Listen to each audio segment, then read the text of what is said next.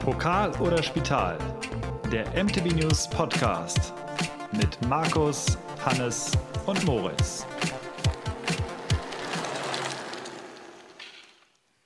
Äh, willkommen im Podcast. Markus, Hannes und Moritz sind diese Woche nicht da und hier ist der Thomas und ich habe bei mir den Gregor und wir haben sozusagen das Podcast-Studio geentert und übernommen und ähm, diesmal wird es um Kinematiken gehen. Fahrradkinematiken. Ja, äh, Gregor, sag du vielleicht kurz mal, äh, wer du bist und ähm, warum wir über Kinematiken sprechen. Äh, ja, genau. Ja, freut mich mal wieder hier zu sein. Ähm, ja, man denke, äh, Hörer werden mich schon so ein bisschen kennen. Ich war ja schon ein paar Mal im Podcast. Ähm, ja, der Grund, warum wir drüber reden, ist, äh, dass, naja, ist erstmal ein interessantes Thema. Außerdem habe ich mal Maschinenbau studiert in einer längst vergangenen Zeit. Wie lange ist das her? ist gar nicht so lange her, weil ich ein Jahr sehr lang. nee, nee. Ich habe sehr lange studiert, muss man dafür sagen, weil okay. ich irgendwann festgestellt habe, dass Fahrradredakteur sein irgendwie geiler ist. Ja, okay. Und genau, dann gab es ja aber mal sowas wie eine Pandemie und in der hatte ich auf einmal wieder viel Zeit und Online-Uni und dann habe ich es tatsächlich fertig gemacht. Habe mir meinen Master nochmal abgeholt, um ihn jetzt äh, zu benutzen, um ja, über alle möglichen Technikthemen am Mountainbike zu reden quasi. Würde, Sehr gut. Würde, ja. Das heißt, das qualifiziert dich dann auch äh, für den Artikel über die äh, Fahrradkinematiken, äh, ja, den, den also, zu verfassen quasi. Im Prinzip schon. Ich meine, klar, ich verstehe das alles, was da, was da so gemacht wird jetzt irgendwie. Ich muss natürlich auf jeden Fall dazu sagen, ich bin kein Fahrradentwickler. Es ist keine How-to-Anleitung, irgendwie so baust du dein geiles Bike oder das ist am besten. Es ist wirklich für den interessierten Leser, der ein bisschen tiefer technisch einsteigen will. Ich denke, der Artikel geht auch ein bisschen tiefer, als was man sonst so vielleicht findet im Netz, was, glaube ich, so ganz interessant sein könnte. Aber es ist natürlich klar, ich kann das nachvollziehen, was da passiert und ich kann erklären, was gemacht wird. Aber das ist jetzt keine Bewertung oder irgendwas.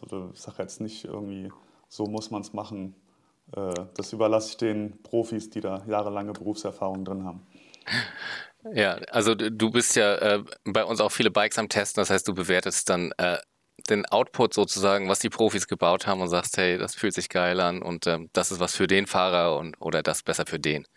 Ja, auf jeden Fall, genau. Und da muss ich auch sagen, da bin ich gar nicht so ein, bei dieser ganzen, äh, bei der Testerei bin ich jetzt nicht so der Ultra-Nerd, der sich dann irgendwie hinsetzt und das, die Anlenkung auseinander nimmt und sich überlegt, ja, wie könnte es, wie könnte es äh, sich in der Praxis auswirken. Ich finde das sogar gar nicht so förderlich, weil wenn man anfängt, sich so viel Gedanken zu machen, wie sollte es theoretisch sein, beeinflusst das, finde ich, mega krasses Praxisurteil.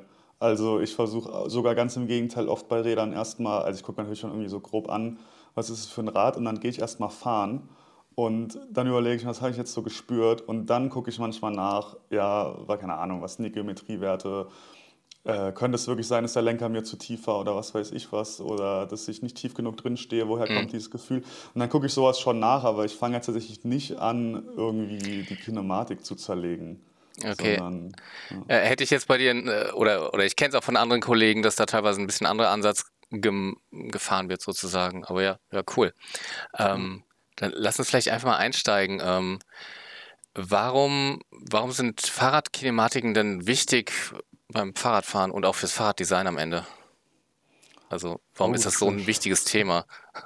Naja, es beeinflusst, also die, die Kinematik von dem Rad ist somit eine der wichtigsten Größen, die beeinflusst, wie sich es nachher fährt, wie sich anfühlt. Ich meine, mhm. es gehört noch ganz viel anderes dazu. Die Geometrie ist sicherlich extrem wichtig, die Steifigkeit. Was ist denn der Unterschied zwischen Kinematik und Geometrie?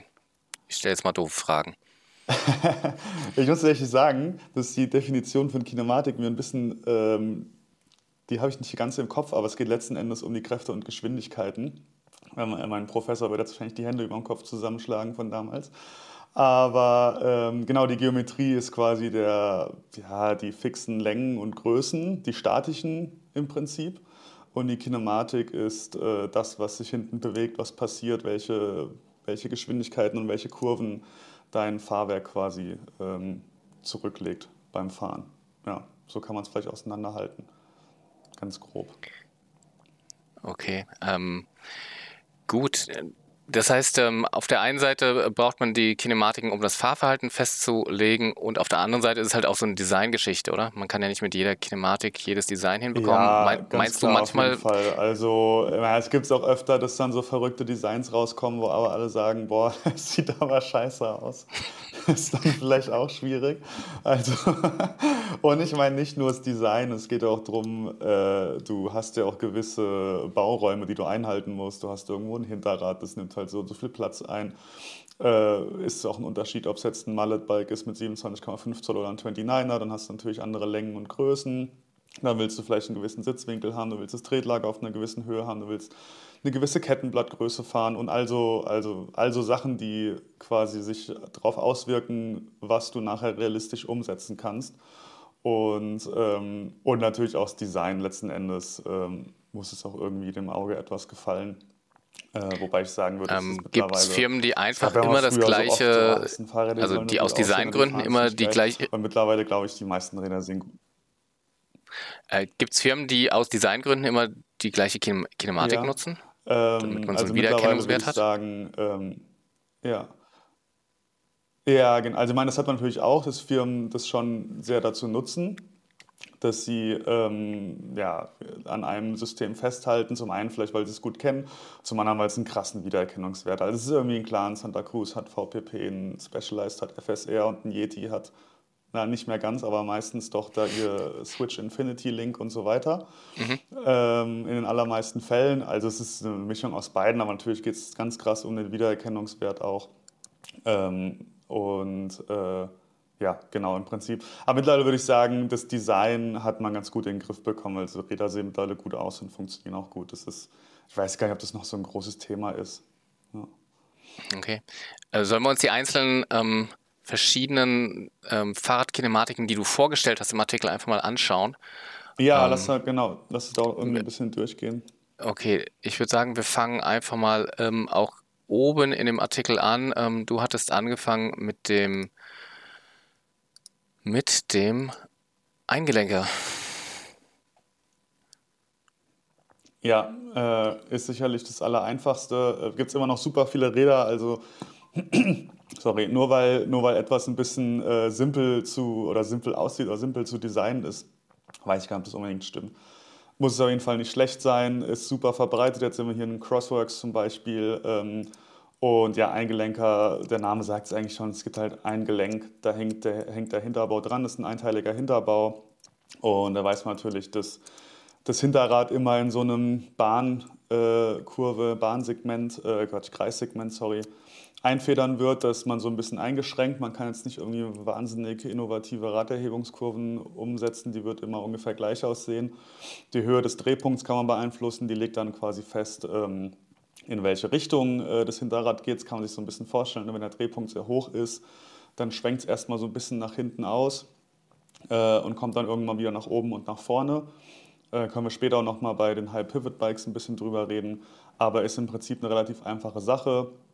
Ähm, super, super viele Eingelenke, auch das Crossworks, was wir in dem Artikel vorgestellt hatten, äh, oder als Beispiel genommen hatten, ähm, sind abgestützte Eingelenker und das bedeutet einfach nur, die, Abstützung ist quasi die Anlenkung vom Dämpfer. Also dass der Dämpfer ist nicht einfach wie bei Orange, vielleicht somit die einzige Firma, die es mittlerweile macht noch, teilweise auch nicht immer, aber die sind ja sehr bekannt dafür, dass quasi der Dämpfer einfach genau zwischen Hinterbau und Hauptrahmen ist. Und das ist beim abgestützten Eingelenker nicht so. Und es gibt quasi noch so eine extra Anlenkung, die vom Hinterbau die Kräfte auf den Dämpfer überträgt und dann kann man zum Beispiel auch die Progression, also quasi das Übersetzungsverhältnis auf den Dämpfer beeinflussen.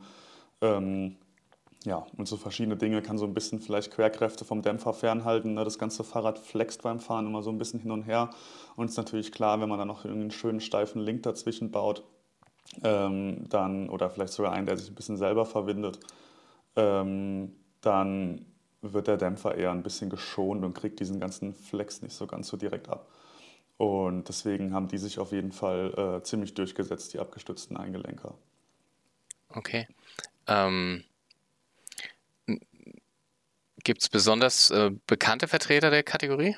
Also irgendwas, was direkt einfällt? Mir fällt das ICB2 ein, was ja auch ein Eingelenker, glaube ich, war.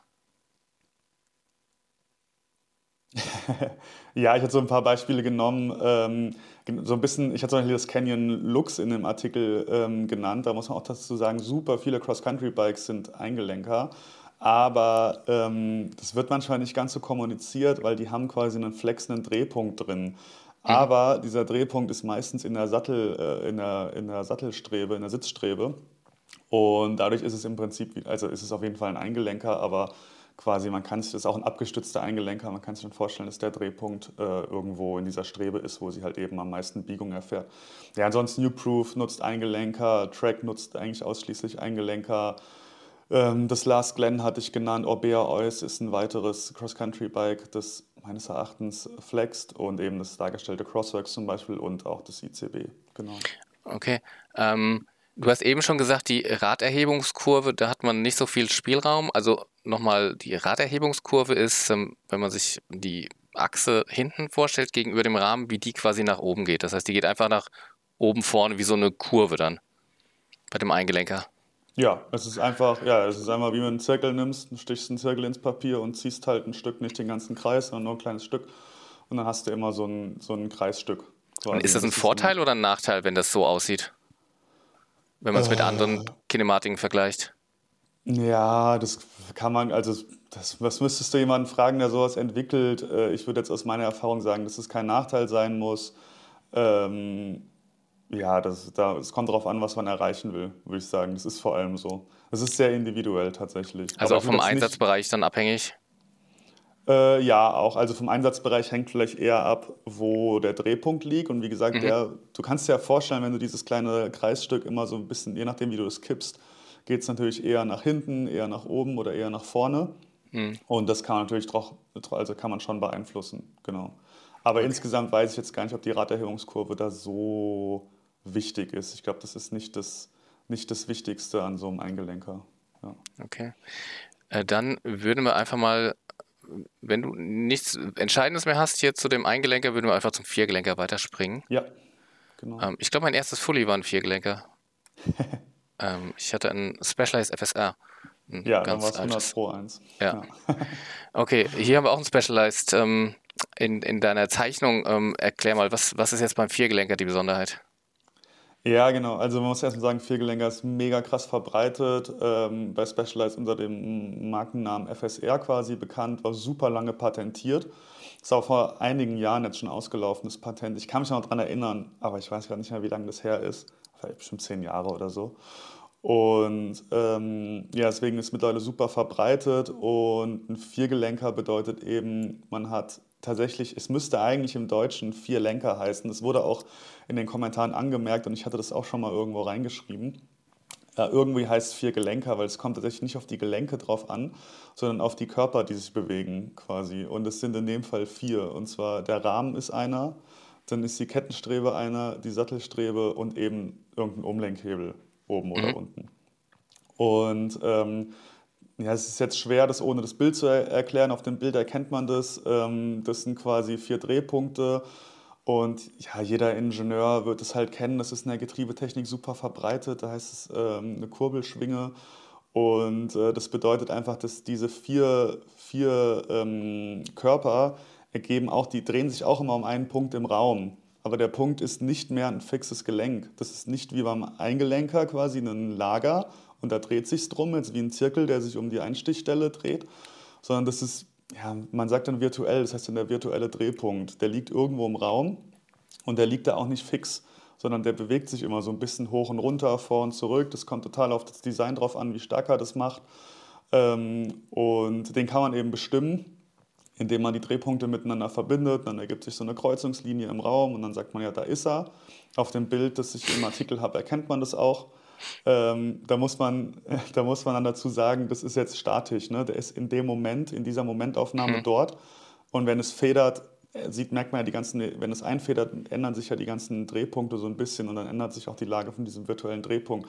Und das ist auch so ein bisschen die Krux bei der Sache, dass man dadurch, dass der Drehpunkt beim Einfedern seine Lage im Raum ja, variiert, äh, unterschiedlich stark, je nachdem, wie man das eben auslegt variieren auch ja, verschiedenste Eigenschaften, die so ein Hinterbau eben hat. Ähm, zum Beispiel, wie, er sich, wie sich das Fahrrad tritt. Der Drehpunkt ist relativ wichtig, gemeinsam mit der Kettenlinie, um zu bestimmen, ja, kriege ich jetzt so ein Hardtail-Gefühl, dass ich voll reintrete und äh, man merkt so, der Hinterbau verspannt sich und wird richtig hart und es ist eine krasse Treteffizienz. Oder fängt er vielleicht dieses, dieses Wippen an, was viele Leute kennen. Das ist so ein, im Englischen der Pedal Bob, im Deutschen also das Wippen, dass ich immer so in den Federweg einsinke oder vielleicht sogar rausgezogen werde. Dafür ist zum Beispiel der Drehpunkt relativ wichtig aber auch für die Bremse. Zum Beispiel, wenn ich auf der Bremse stehe, ähm, wird dieses Bremsmoment immer einen Einfluss auf mein, auf mein Fahrwerk hinten haben. Es kann das Fahrwerk zusammenziehen, ähm, zum Beispiel. Das wollen auch manche Hersteller tatsächlich, manche versuchen das eher zu vermeiden.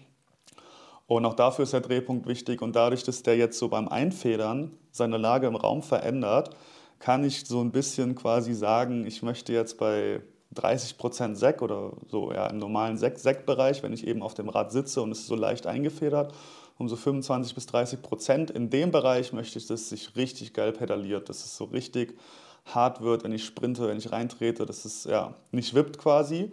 Und danach möchte ich aber vielleicht, dass es der Drehpunkt ähm, zum Beispiel ein bisschen hochwandert oder zurückwandert und ähm, ja, auf die Bremse, ach, was man halt erreichen will. Entweder neutral wirkt oder den Hinterbau ein bisschen zusammenzieht, dass vielleicht dann diese, dieser Kettenzug stark abnimmt, dass, es, dass die Kette das, das, Fahr äh, das Federn danach nicht mehr so beeinflusst.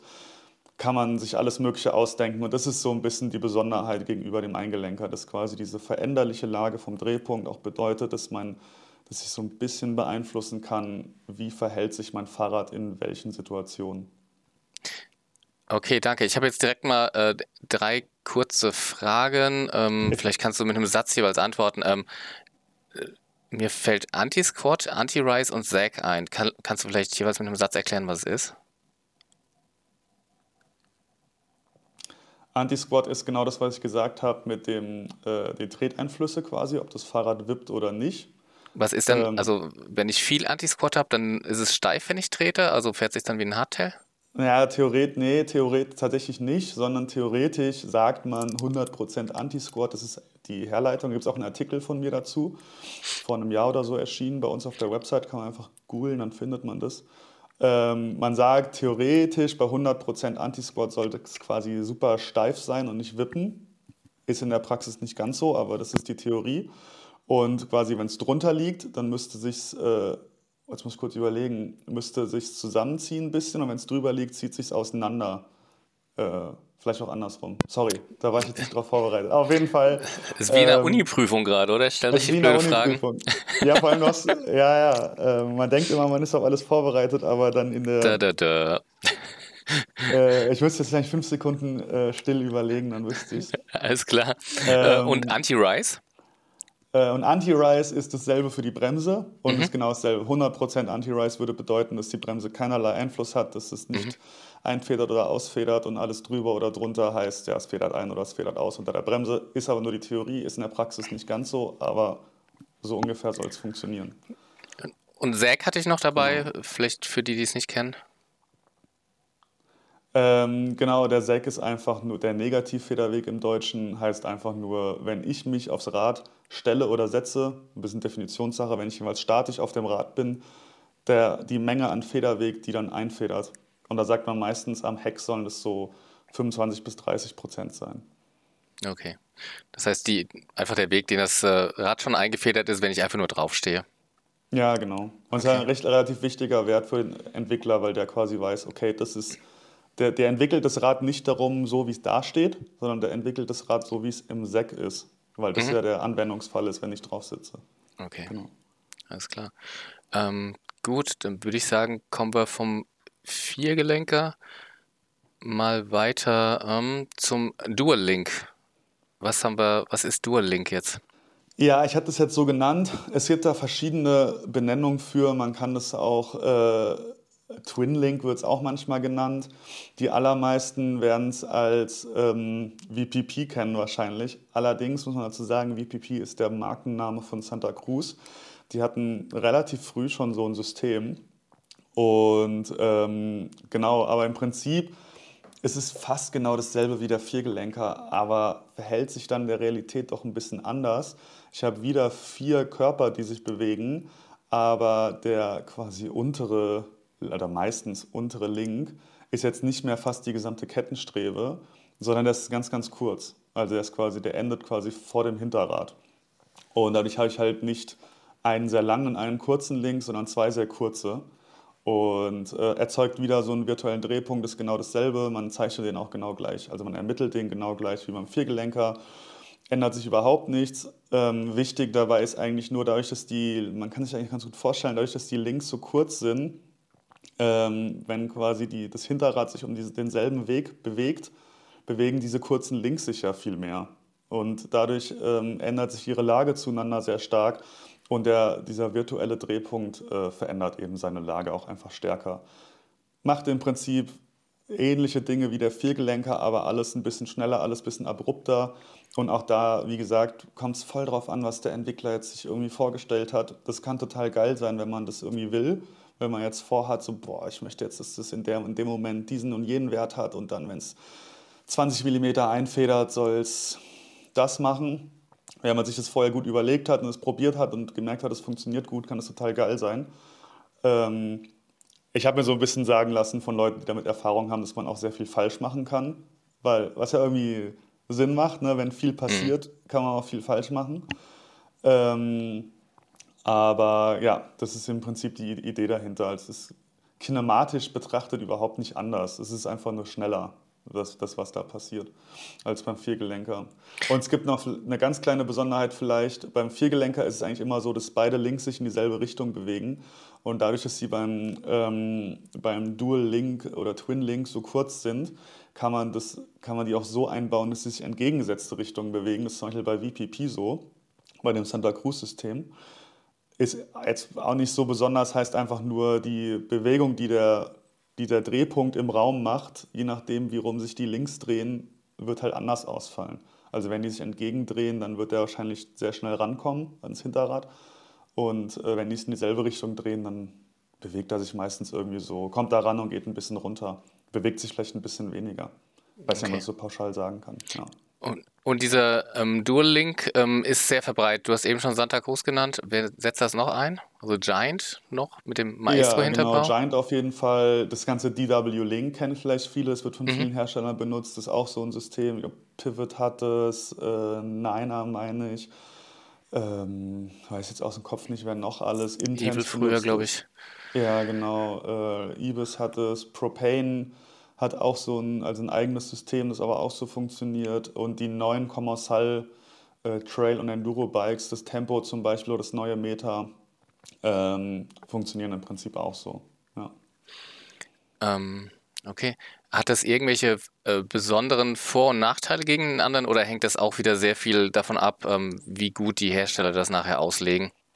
Im Prinzip schon. Ja, der Vorteil ist, wie gesagt, dass du halt noch mal krasser einzelne, auf einzelne Situationen optimieren kannst. So. Mhm. Du kannst auch die Raterhebungskurve so ein bisschen krasser beeinflussen, zum Beispiel. Das ist vielleicht am ersten Moment so sehr nach hinten ausweichen, dann nach oben. Mhm. Ja, du kannst alles Mögliche damit machen. Ähm, das wäre dann sicherlich der Vorteil. Der Nachteil, ja, wie gesagt, du musst auch sehr aufpassen, was passiert.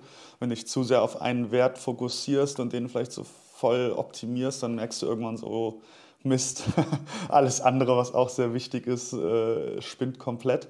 Mhm. Und ähm, ich weiß, man sagt so ein bisschen jetzt mal aus dieser, aus dieser Tester- und Praxissicht, kann man vielleicht so ein bisschen sagen, dass die, die Räder sich nicht ganz so, oder es kann passieren, dass sich das nicht so super intuitiv fährt. Ich habe da immer nicht so Probleme mit, aber es gibt zum Beispiel Leute, die auch den Eingelenker voll abfeiern, mhm. weil, ja, es ist schwer zu erklären, aber man steigt so drauf, man weiß sofort immer, was passiert.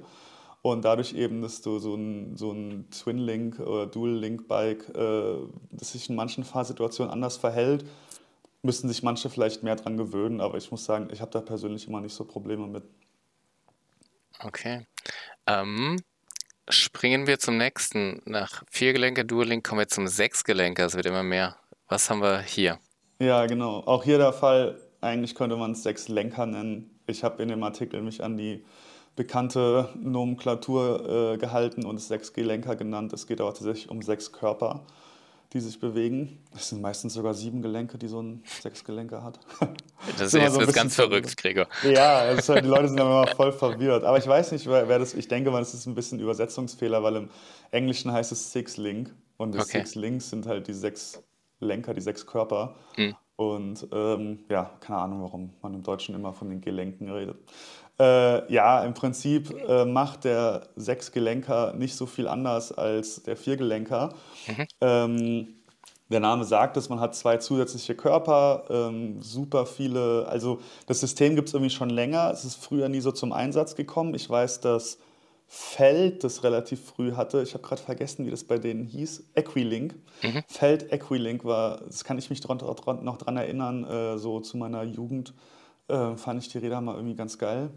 Ähm, die hatten das schon relativ früh und es gab es dann lange nicht. Ähm, der Hauptvorteil ist einfach, wie gesagt, die Kurven, die nachher rauskommen, der Anti-Rise, Anti-Squat, was weiß ich, äh, die Raderhebungskurve, die sehen jetzt gar nicht irgendwie großartig anders als beim Viergelenker aus, sondern der Vorteil ist vor allem dadurch, dass du noch zwei Körper mehr hast, kannst du so ein bisschen mehr mit der Lage von den Drehpunkten spielen und du kriegst es halt vielleicht hin, ähm, ja, ein gewisses Design oder gewisse Designvorgaben umzusetzen und mit einer gewissen Charakteristik zu vereinen, was mit dem Viergelenker einfach nicht ging. Und damit meine ich jetzt wieder nicht unbedingt, dass das Rad irgendwie aussieht, sondern damit meine ich jetzt wirklich, hey, ich will das 29 Zoll Hinterrad so haben, ich will die Kettenstrebe haben, das Tretlager und den Sitzwinkel. Und dann stellt man, oder zum Beispiel voll das wichtige Thema heutzutage ist der Sattelstützeneinschub dass mega viele Leute halt äh, super lange Sattelstützen haben wollen, was dann heißt, äh, wenn sie kurze Beine trotzdem haben, muss die halt tief im Rahmen versenkt werden. Und ja, kann es jetzt, muss nicht sein, aber kann natürlich so sein, dass jetzt beim, bei einem anderen Federungssystem dann dummerweise der Drehpunkt genau dort wäre, wo man die Sattelstütze reinstecken will. Okay, und, verstanden. Genau, der Dämpfer ja. wäre halt an der Stelle oder, oder wird halt einfach nicht passen, ja. Genau. Okay. Weil ich würde sagen, das ist der Hauptvorteil von dem Sechsskill. Es ist einfach eine weitere Alternative, um dasselbe zu machen, aber auf eine andere Art und Weise. Und ob man es jetzt am Ende so macht oder mit einem Viergelenker, ja, das müssen die Hersteller eben rumprobieren. Aber es ist jetzt nicht so, dass man sagt, ja, der Sechsgelenker ist 50 Prozent besser als der Viergelenker, weil er äh, so viel mehr Links hat. Äh, da habe ich jetzt eine Frage. Also du sagst, er hat ja mehr Links. Das heißt, an der Stelle haben wir dann auch Lager, oder? Das heißt, ich habe ein, ja. also einmal ist es irgendwie aufwendiger zu warten, weil ich habe halt nicht nur einen, ein Hauptlager wie bei einem Eingelenker, sondern halt jetzt hier gleich sechs vielleicht. Sieben, glaube ich. Oder sieben. ähm, und um diese, also erstmal hast du vielleicht eventuell mehr Wartungsaufwand. Wahrscheinlich ist es bei der Konstruktion auch aufwendiger, weil es ja einfach mehr Zeug ja. ist. Kann, kann auch mehr kaputt gehen. wahrscheinlich auch. Ja, wahrscheinlich schon. Also würde ich schon sagen. Ist, ist so ein Ding steifer, weil es einfach. Also äh, fährt sich, wie fährt sich sowas dann? Äh, pauschal kann man das nicht sagen. Ich bin bisher, wenn ich so überlege, tatsächlich nur das Scott Ransom damit gefahren. Mhm. Und da merkt man es gar nicht. Also mhm. das, ehrlich gesagt, das Ransom ist das, der erste Sechsgelenker von Scott und es ist so krass, man steigt auf dieses Rad und man merkt halt, es ist ein Scott. Also es fährt sich irgendwie schon. Okay. Ich finde es sehr geil. Kann den Testbericht mal lesen von mir. Ich fand, fand das Rad echt cool, aber ähm, du denkst jetzt nicht so, oh wow, ja, es ist ja ganz anders als die Viergelenker, die ich von Scott mhm. kenne, sondern nein, es fährt sich halt wie ein Scott.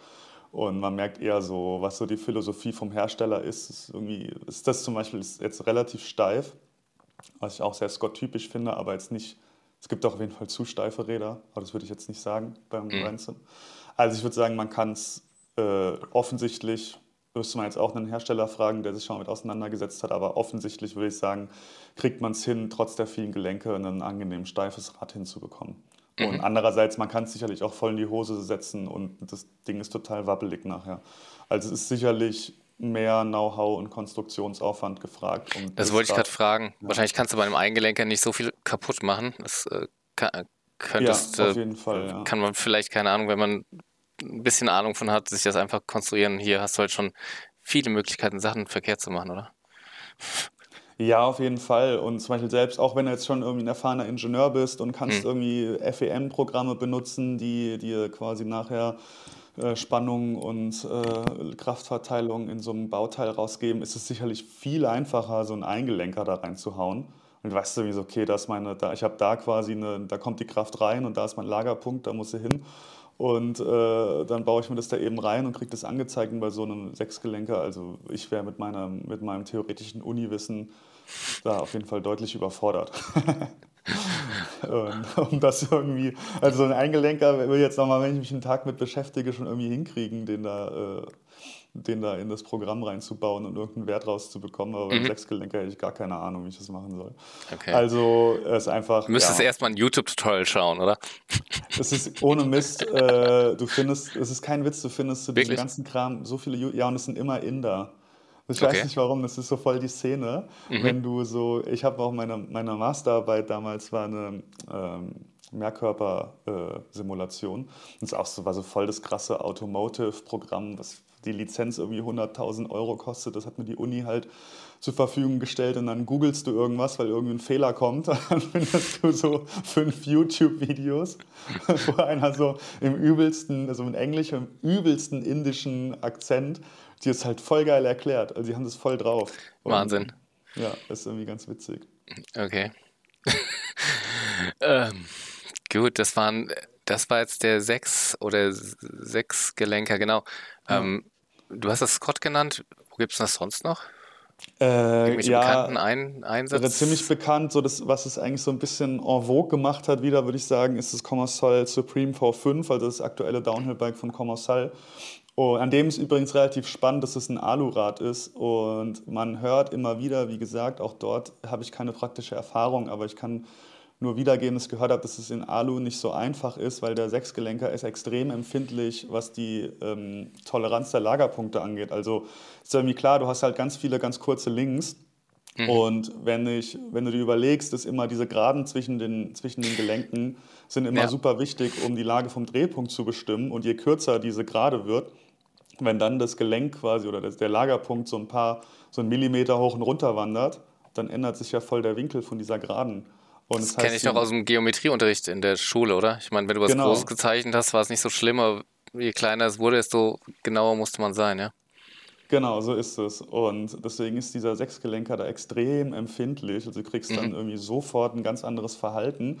Und da sagt man eigentlich, dass so Aluräder, weil die ja auch wegen dem Schweißen und allem mehr Toleranzen haben, beim Carbonrad sagt man so, okay, wenn die Form quasi einmal geil gemacht ist und der Prozess stimmt, mhm. dann wird es schon halbwegs präzise sein. Ich habe es nie nachgemessen, aber leuchtet so erstmal ein.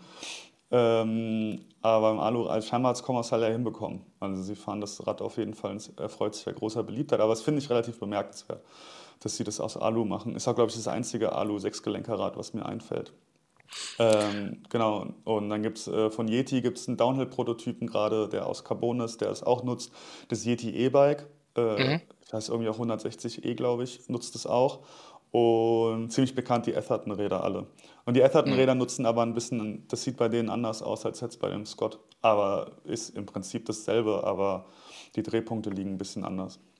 Okay. Ja. Ähm, spannend. Dann kommen wir danach zur Linearführung. Das ist auch was sehr Abgefahrenes. Ja, was, wie genau. funktioniert das genau? Das ist im Prinzip ähm, im Prinzip macht die nichts anderes als ein Viergelenker oder einen, oder einen hier, ähm, Dual-Link-Bike. Aber man statt einem Lagerpunkt, beziehungsweise statt zwei, baut man eben, ähm, äh, nee, statt einem, sorry. Statt einem Lagerpunkt baut man eben so eine Linearführung, also einfach eine Schiene, ne? also irgendwas wie eine Federgabel auch, irgendwas gleitet ja. auf einer Schiene oder einem Kolben hoch und runter. Ähm, ja, super im Prinzip hochfähig gemacht hat es halt Yeti, dieses Switch mhm. Infinity Link von ihnen nutzt es schon seit ui, einigen Jahren auf jeden Fall. Und ähm, die einzige Besonderheit, was man sich vorstellen muss, ist, wenn du eine, eine, lineare Bewegung hast, dann betrachtest du die kinematisch als eine Kreisbewegung mit einem unendlich großen Radius. Und es klingt so ein bisschen bescheuert jetzt, aber ja, wenn man sich vorstellt, man nimmt einen Zirkel und spannt ihn unendlich weit auf mhm. und also sehr groß man reicht ja, wenn man einen sehr großen Zirkel nimmt und malt damit jetzt ein kurzes Stück und würde dann Lineal anlegen, dann wäre es wahrscheinlich, also wäre es halt eine Gerade. Zumindest, mhm. äh, wenn man jetzt ihn nur sehr groß macht, näherungsweise, und wenn man ihn unendlich groß macht, wäre es wirklich eine Gerade. Und das ist eigentlich die einzige Besonderheit. Und ansonsten verhält sich das genauso wie ein, wie ein Dual-Link-Bike, Man muss nur, wenn man den Drehpunkt bestimmen will, ähm, das halt wissen, dass der eine Drehpunkt in der Unendlichkeit liegt, quasi. Da wäre es jetzt hilfreich, sich das Bild auch anzugucken, was man jetzt im Video sieht. Ähm, Wer es als Podcast hört, guckt sich vielleicht später den Artikel mal an. Okay, ähm, prominente Beispiele hattest du auch im Artikel genannt. Das war einmal das Yeti SB160, ähm, dann das Arc 8 Evolve genau. FS. Was ist das für ein ja, nochmal? Da das, hm? Äh, das Evolve, ist das Cross-Country-Bike von Ihnen? Ich glaube ja. ja. Ähm, genau. Und bei dem Arc 8, was haben wir dazu sagen, dass das, ich habe das da reingepackt, weil, weil es eine Linearführung drin hat, also so eine Schiene, aber die hat gar nichts mit der Raderhebungskurve zu tun bei dem. Also an, beim Yeti ist die Schiene ja wirklich, die bestimmt ja auch ein bisschen, äh, wo mhm. das Hinterrad sich hinbewegt und so weiter. Und bei dem Arc 8, das ist, wenn ich mich nicht täusche, ein abgestützter Eingelenker. Mhm. Und da wird die Schiene bloß benutzt, um den Dämpfer anzulenken. Okay. Das ist schon ein Unterschied auf jeden Fall, ja. wo man die einbaut. Ja. Ähm, okay. War, also, warum würde man, also es gibt ja etliche Varianten, das zu bauen. Ähm, Linearführung ist ja irgendwie schon so ein bisschen Exot. Was denkst du, warum machen die das? Ist das nur, um irgendwas anders zu haben, um sich abzusetzen? Oder kann man damit dann auch wieder Performance oder Komfort oder was auch immer verändern, verbessern? Ja, also ich würde sagen, es spielt sicherlich eine große Rolle, dass es halt anders ist. Irgendwie bei Yeti ist voll klar, die Leute finden es ja irgendwie cool und es sieht cool mhm. aus und du hast noch diese goldenen Kashima-Dinger im Rahmen und es funktioniert halt auch gut. Also mhm. man kann da jetzt irgendwie, ja, man kann immer sagen, die machen es, weil es besonders ist, aber letzten Endes funktioniert es halt gut. So muss mhm. man auch einfach mal eingestehen. Und ähm, naja, im Prinzip ja, du, du erreichst damit schon was anderes, wenn du jetzt zum Beispiel vorhast, dass dein Drehpunkt sich genauso bewegt, weil du es irgendwie, wie gesagt, das ist Mountainbike-Entwicklung so individuell, weil du halt immer, du hast beim Mountainbike einfach das Problem, dass du immer diesen großen Fleischklops oben drauf hast, der ohnehin macht, was er will. Ja, es ist halt so, es ist super schwierig, das ist total schwer, das irgendwie zu verwissenschaftlichen oder das irgendwie Standard, als Standard zu sehen. Und wenn man halt der Überzeugung ist, so hey, für mich fährt sich das voll geil, wenn das so ist, dann kann es auf jeden Fall eine Möglichkeit sein, es mit so einer Führung zu machen. Und du könntest ja alternativ zu der Führung zum Beispiel einen sehr, sehr langen Link machen, was ja auch so ein bisschen beim, bei einem Viergelenker so ist. Ähm, aber die Führung könnte zum Beispiel wahrscheinlich deutlich steifer sein. Also du sparst dir halt diesen sehr langen Link und hast dafür ein sehr kleines, kompaktes, ein sehr steifes Package im okay. Prinzip. Also ja. würde ich jetzt nicht absprechen, dass es auch Vorteile hat. Ist ein witziger Punkt, den du gesagt hast. Ähm, man, man legt hier auf ganz kleine Toleranzen Wert und dann hast du halt einfach obendrauf irgendwen, über den du gar nichts weißt. Du weißt nicht, wie er fährt, was er wiegt ja. und äh, musst quasi dein Fahrrad dann für alle möglichen Arten von Fahrern auslegen, oder?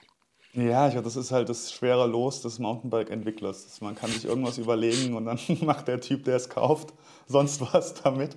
Das ist halt blöd. Da hat es als irgendwie in der Automobilbranche schon leichter, weil dann baust du einen schönen Schalensitz ein und einen straffen Gurt und dann hat er da zu sitzen, wo er zu sitzen hat und wo sich der Designer überlegt hat, dass er da sitzen soll.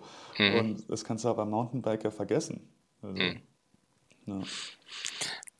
Okay, ähm, ja, habe ich noch nie so gesehen. Es ist ähm, interessante Sichtweise, ja. Äh, kommen, wir, kommen wir zu High Pivot. Ähm, High Pivot ist so ein bisschen in aller Munde gewesen. Ähm, worum geht es denn da? Ja, also im Prinzip ist auch High Pivot jetzt keine eigene Kinematik, wenn man so will. Alle, also jedes, jedes der vorher genannten Systeme kann man auch als High Pivot System bauen. Aber ich wollte es auf jeden Fall genannt haben in dem Artikel, weil du hast es schon gesagt, es ist irgendwie super verbreitet. Ähm, es wurde auch vor ein paar Jahren brutalst gehypt, wirklich immer noch eigentlich so ein bisschen. Ähm, und im Prinzip, ich habe jetzt, jetzt so definiert und ich glaube auch nicht, dass mir da jemand widerspricht, dass es einfach heißt, dass dein Drehpunkt vom Hinterrad so hoch liegt, dass du die Kette über so ein Röllchen umlenken musst. Also auch mhm. als wer mit Mountainbikes nicht so viel am Hut hat, hat es bestimmt schon mal gesehen, dass die Kette nicht von der Kassette zum Kettenblatt läuft, sondern noch oben über so ein Röllchen am Rahmen.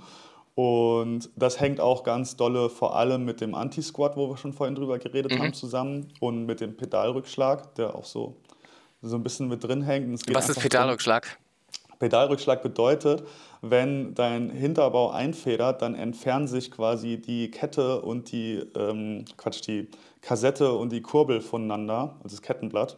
Diese Länge zwischen denen, quasi die Kettenstrebenlänge, die verändert sich ein bisschen. Und ähm, dadurch, die Kette kann sich auch nicht, der Kette ist ja steif, die kann sich nicht längen. Also die ist ja kein Gummiband. Ne?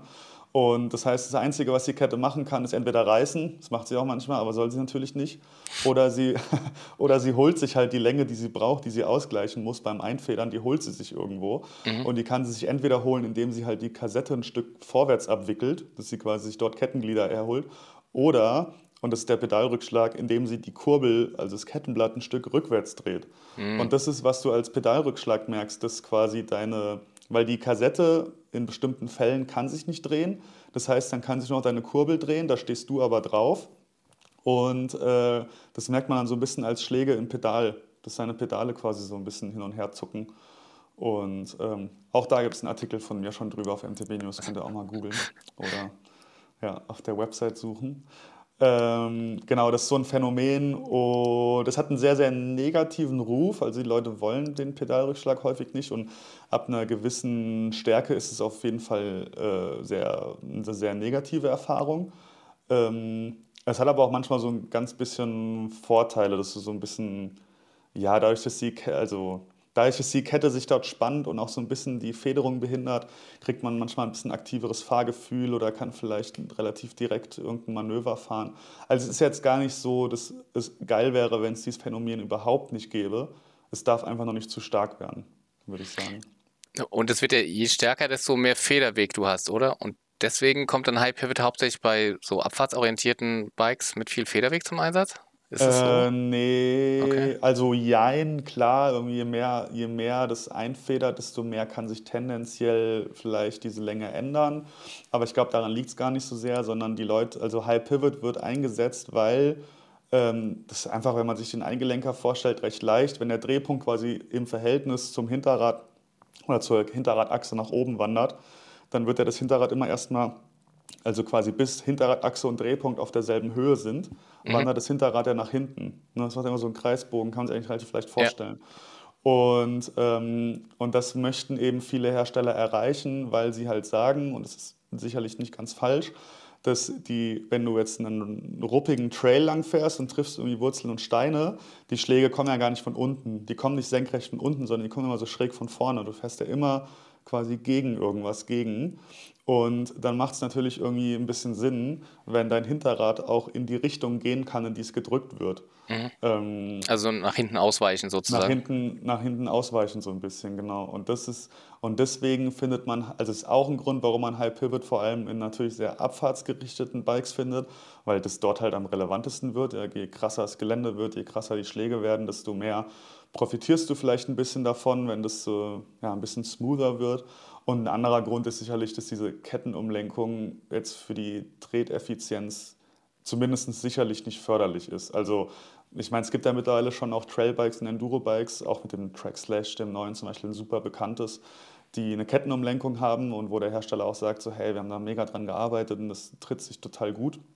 Und es ist auch nicht so falsch, würde ich sagen. Wenn es gut gewartet ist, tritt sich wirklich nicht schlecht.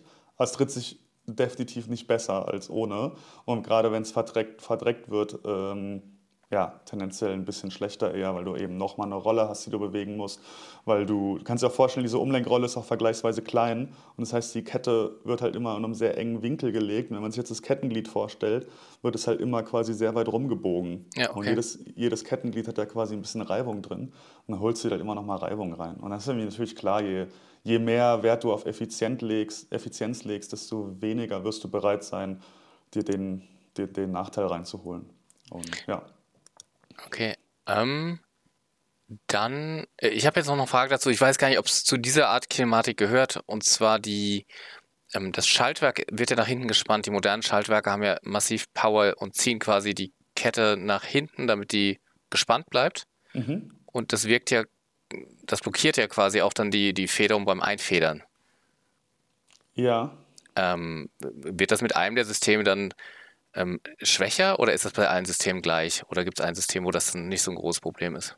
Äh, ja, das wird natürlich tendenziell mit, dem, mit einem High-Pivot-System eher stärker ausfallen. Mhm. Mir ist es aber, muss ich sagen, noch nicht aufgefallen. Aber ich habe es auch noch nicht irgendwie jetzt getestet, ehrlich gesagt mhm. was passiert, wenn man diese Kupplung ausschalten würde. Das Problem wäre wahrscheinlich, dass man relativ schnell die Kette verlieren würde und mhm. voll rumschlackert. Aber klar, beim Halb-Pivot-System hast du halt mehr Kettenlängung auf der Unterseite vor allem. Mhm. Und, ähm, und dadurch auch das wird das Schaltwerk mehr gespannt. Mhm. Ob es okay. jetzt so den relevanten Unterschied macht, das wissen wahrscheinlich die Schaltwerkshersteller eher. Oder Aaron Gwynn weiß es, der äh, Chain ja, zum Sieg genau. gerast ist. Genau. Okay. Ähm, dann haben wir als nächstes, äh, oder welches sind denn, Ver du hattest immer noch die verbreiteten Bikes dieser Kategorie ja. genannt, High Pivot. Wer hatte das ja. angefangen, weißt du es noch? Ah, puh, wer das angefangen hat, weiß ich nicht mehr. Nee, das gibt schon ewig. Ja, das gibt schon, schon super lange. Ich glaube, Nikolai ja. hatte vor Ewigkeiten, als ich Jugendlicher war, äh, auch schon so Räder und ich weiß nicht, ob die es erfunden haben. Ähm, ja, super verbreitet aktuell oder super bekannt dafür ist Forbidden, mhm. äh, kanadische Marke. Alle ihre, also die haben kein Rad ohne diese Umlenkung quasi. Mhm. Deviate ist so ein bisschen ein kleiner Her Hersteller, der aber auch dafür ziemlich bekannt ist. Aus Dresden, Ecto 5 hat auch äh, das P-Train, was auch ein Rad mit der Kettenumlenkung ist. Mhm. Ähm, Im IBC to, ähm, total bekannt äh, ist natürlich das Cavenz, mhm. auch ein kleiner deutscher Hersteller, der da seine Entwicklung quasi oder seine Entwicklungsschritte bei uns ähm, dokumentiert hat und auch so ein High-Pivot-Rad macht. Ich habe schon gesagt, Track hat jetzt das neue Slash Gen 6 äh, und das Session, das Downhill-Bike, haben beide eine Kettenumlenkung. Mhm. Und das Cannondale Jackal zum Beispiel mhm. gibt es auch schon seit einiger Zeit, ist ein sehr potentes Enduro-Bike, ähm, das auch eine Kettenumlenkung nutzt. Okay. Ähm, als nächstes haben wir jetzt auch wieder was, äh, da geht es um ähm, Drehmomentabstützung, glaube ich. Was aber jetzt nicht wieder eine eigene Kinematik ist, nee, sondern Brems, Bremsmoment, äh, Bremsmoment, ja, Bremsmomentabstützung. Ähm, worum genau. geht es da genau? Ähm, das, hatte ich, das, das hängt voll mit dem Anti-Rise zusammen. Und ich hatte es vorhin mhm. schon, ähm, schon mal erklärt. Der Anti-Rise ist quasi, grob gesagt, ähm, die, der Einfluss der Bremse ähm, auf das Fahrwerk. Und in aller Regel ist es so, dass die Bremse und das Hinterrad auf demselben Körper sitzen. Äh, das macht ja auch irgendwie Sinn. Das heißt auf und der Kettenstrebe dann sozusagen? Oder auf, die, auf ja, dem hinteren äh, Rahmendreieck? Nee, nicht auf, meistens nicht auf der, also kommt drauf an, entweder hast du einen Eingelenker oder ein VPP-Rad, da ist mhm. es ja sowieso ein fixer Hinterbau, das ist halt einfach in diesem Hinterbaudreieck okay. drin. Oder ähm, meistens auf der, bei einem Viergelenker auf der Sattelstrebe mhm. äh, ist beides drauf.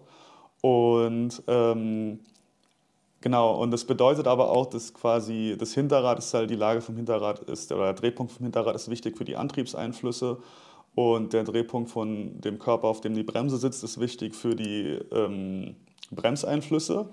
Und jetzt wäre es natürlich total geil, wenn man diese beiden Sachen auf verschiedene Körper positionieren könnte, die dann diese verschiedene Drehpunkte und äh, Bahnkurven quasi haben. Und dann könnte man die Antriebs- und Bremseinflüsse wirklich getrennt voneinander äh, beeinflussen. Und das ist eine Bremsmomentabstützung. Früher war das voll verbreitet. Ich weiß noch, also ich habe mich als Kind immer total gewundert, was es ist beim Kona Stinky damals. Mhm. Gab es das. Ich fand das total geil. Ich fand das Rad war so geil, wirklich. Ich habe da so von geträumt. Und, Hattest ja, du eins dann? Nein, nie. Nie eins gehabt. Oh nein. als, ja, als ich dann genug Geld hatte für einen Fully, war das schon nicht mehr aktuell. Okay. Und ähm, ja, das hatte halt immer die, so, einen dünnen, so einen dünnen Stab, der nochmal hinten auf der mhm. Bremsseite, äh, auf, der, auf der linken Seite durch den Hinterbau lief und zur Bremse. Und ich habe mich mal gefragt, was soll das? Das ist eine Bremsmomentabstützung, alles, was es macht. Und, und genau deswegen hast du einfach, äh, bist du Maschinenbauingenieur geworden, weil dich die Frage so umgetrieben hat, oder? ja, genau. ja. ja, es hatte schon damals mit Bikes zu tun, auf jeden Fall, dass ich okay. irgendwie technisch natürlich interessiert war. Okay. Aber da habe ich das Kona Stinky vielleicht wieder vergessen. Ähm, genau, auf jeden Fall, wo war ich stehen geblieben? Darum geht's, dass die Bremse auf einem anderen Körper sitzt. Das heißt, die ja, Bremse hat quasi einen anderen virtuellen Drehpunkt und den kann ich woanders in den Raum legen und dann fällt der Anti-Rise anders aus. Und meistens ist es so, dass man mit einer Bremsmomentabstützung versucht, einen deutlich geringeren Anti-Rise zu erreichen, also dass die Bremse den Hinterbau nicht so stark zusammenzieht oder mhm. am besten so gut wie gar nicht. Okay. Der Effekt ist sonst, wenn ich äh, quasi in, in, also anbremse, was passiert dann mit dem Hinterrad? Also wenn du keine, es kommt ja. an, ja meistens ist es so, wenn du jetzt einen hohen Drehpunkt zum Beispiel hast und keine Bremsmomentabstützung, mhm. dann wird das Bremsmoment sich meistens so auswirken, dass es deinen Hinterbau zusammenzieht. Mhm. Also es hat dann einfach einen Also Moment. einfedert quasi? Ja, genau. Okay. Und jetzt gibt es äh, Leute, die sagen, das ist irgendwie geil zu einem gewissen Grad, weil das wird dann voll oft gesagt, gut, du bremst ja, wenn es steil ist. Mhm. Und äh, wenn es steil ist, dann neigst du immer so ein bisschen zum Vorkippen. Mhm. Und dann ist es voll gut, wenn die Bremse deinen Dämpfer hinten zusammen, deinen Hinterbau zusammenzieht, mhm. weil du dann quasi so ein bisschen nach hinten kippst und so ein bisschen hinten einsinkst und dann im Steilen wieder ja, gut im Rad stehst.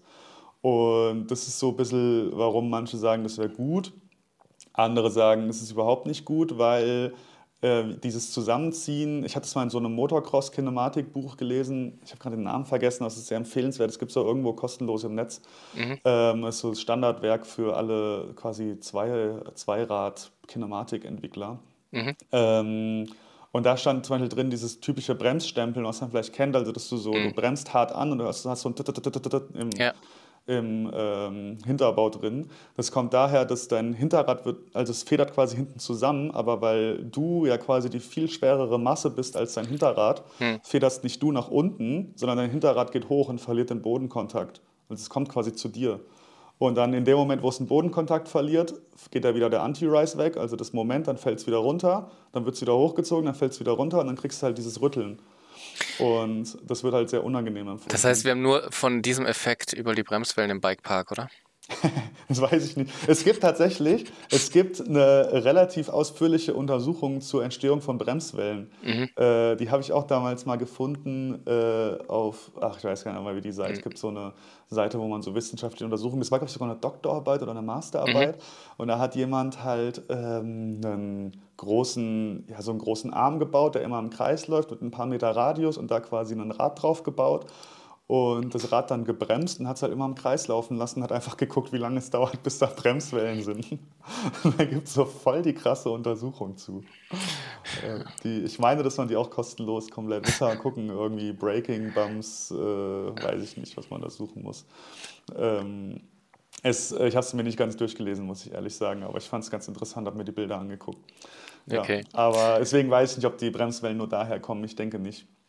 Aber das ist auf jeden Fall so ein Einfluss, dass du dieses Bremsstempeln bekommst und zusätzlich zu den Bremsstempeln, dadurch, dass dein Hinterbau halt einfedert, mhm. ist, kommt er in den Bereich, wo die Feder relativ hart ist und das heißt, du verlierst halt voll an Sensibilität.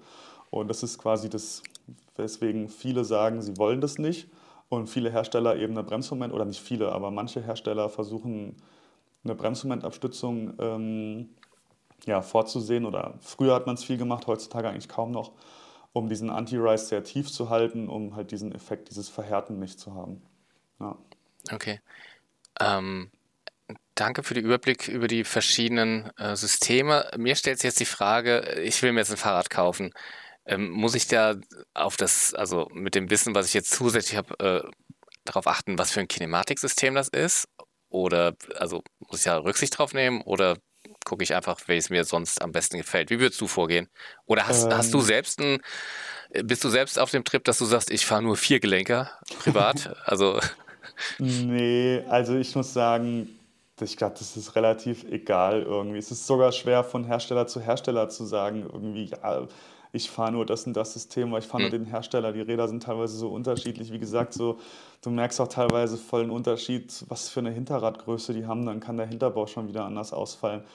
Also ich muss, es ist irgendwie nerdig und interessant, sich damit auseinanderzusetzen und ich finde es cool, das zu verstehen. Und es ist auch manchmal so ein bisschen sinnvoll, um zu checken, was die Hersteller meinen, wenn sie jetzt irgendwas Neues vorstellen und sagen so, boah, ja, wir haben ja das und das voll geil eingestellt oder unser Rad stempelt überhaupt nicht und ist komplett neutral auf der Bremse und dann guckt man sich an und denkt, ja, okay, ja, die haben da irgendwie eine Bremsmomentabstützung verbaut zum Beispiel. Ähm, das ist so ganz cool, finde ich, um da so ein bisschen durchzublicken. Aber man kann jetzt nicht sagen, so, boah, ja, du musst jetzt hier den, das, das, den Viergelenker fahren, alles andere ist ein Quatsch. Also ich bin, ich hatte früher sehr viele, es war irgendwie eher Zufall, ich hatte früher sehr viele so Dual-Link-Bikes. Aktuell ist mir aufgefallen, ist in meinem Fuhrpark nur Viergelenker. Und Wie das klingt, Gregor, in meinem Fuhrpark. Okay, wir sind Fahrradnerds. man sieht ihn, wenn man das Video hat, sieht man so ein bisschen, was hinter mir hängt alles. Okay. Ähm, ähm, das heißt, äh, das ist für dich relativ egal. Das, für dich ist dann wichtiger, dass die Sachen passend auf dich eingestellt sind, dass du eine passende Federhärte gewählt hast und damit alles gut anspricht? Ist das richtig so, oder? Ja, natürlich schon. Das Setup muss auf jeden Fall stimmen, aber der Hersteller muss halt das System, was er hat, einfach gut umgesetzt haben. Also, Okay. keine Ahnung, es gibt auch, äh, es gibt auch Viergelenker zum Beispiel, die fahren sich mega, ja, so potent, die sind so ein bisschen behäbig, ballern überall drüber.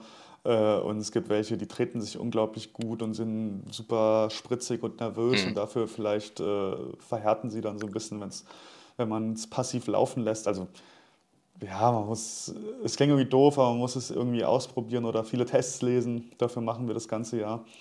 Äh, ich weiß schon, dass es ein Luxus ist, jedes Rad ausprobieren zu können, aber ich habe so mit der Zeit, ähm, kriegt man auch selber so ein bisschen Erfahrungsschatz, um diese Tests besser einschätzen zu können, habe ich das Gefühl. Also wenn du mal was liest, ähm, weißt du irgendwann, was gemeint ist und ob dir das gefallen wird oder nicht, tendenziell. So. Ja, das versuchen wir in den Tests rüberzubringen. Für wen ist es geeignet, für wen nicht so. Genau. Ähm, weil ich glaube, so richtig schlechte Fahrräder gibt es ja eigentlich nicht mehr so viele, aber sie richten sich halt an unterschiedliche Fahrer dann wahrscheinlich.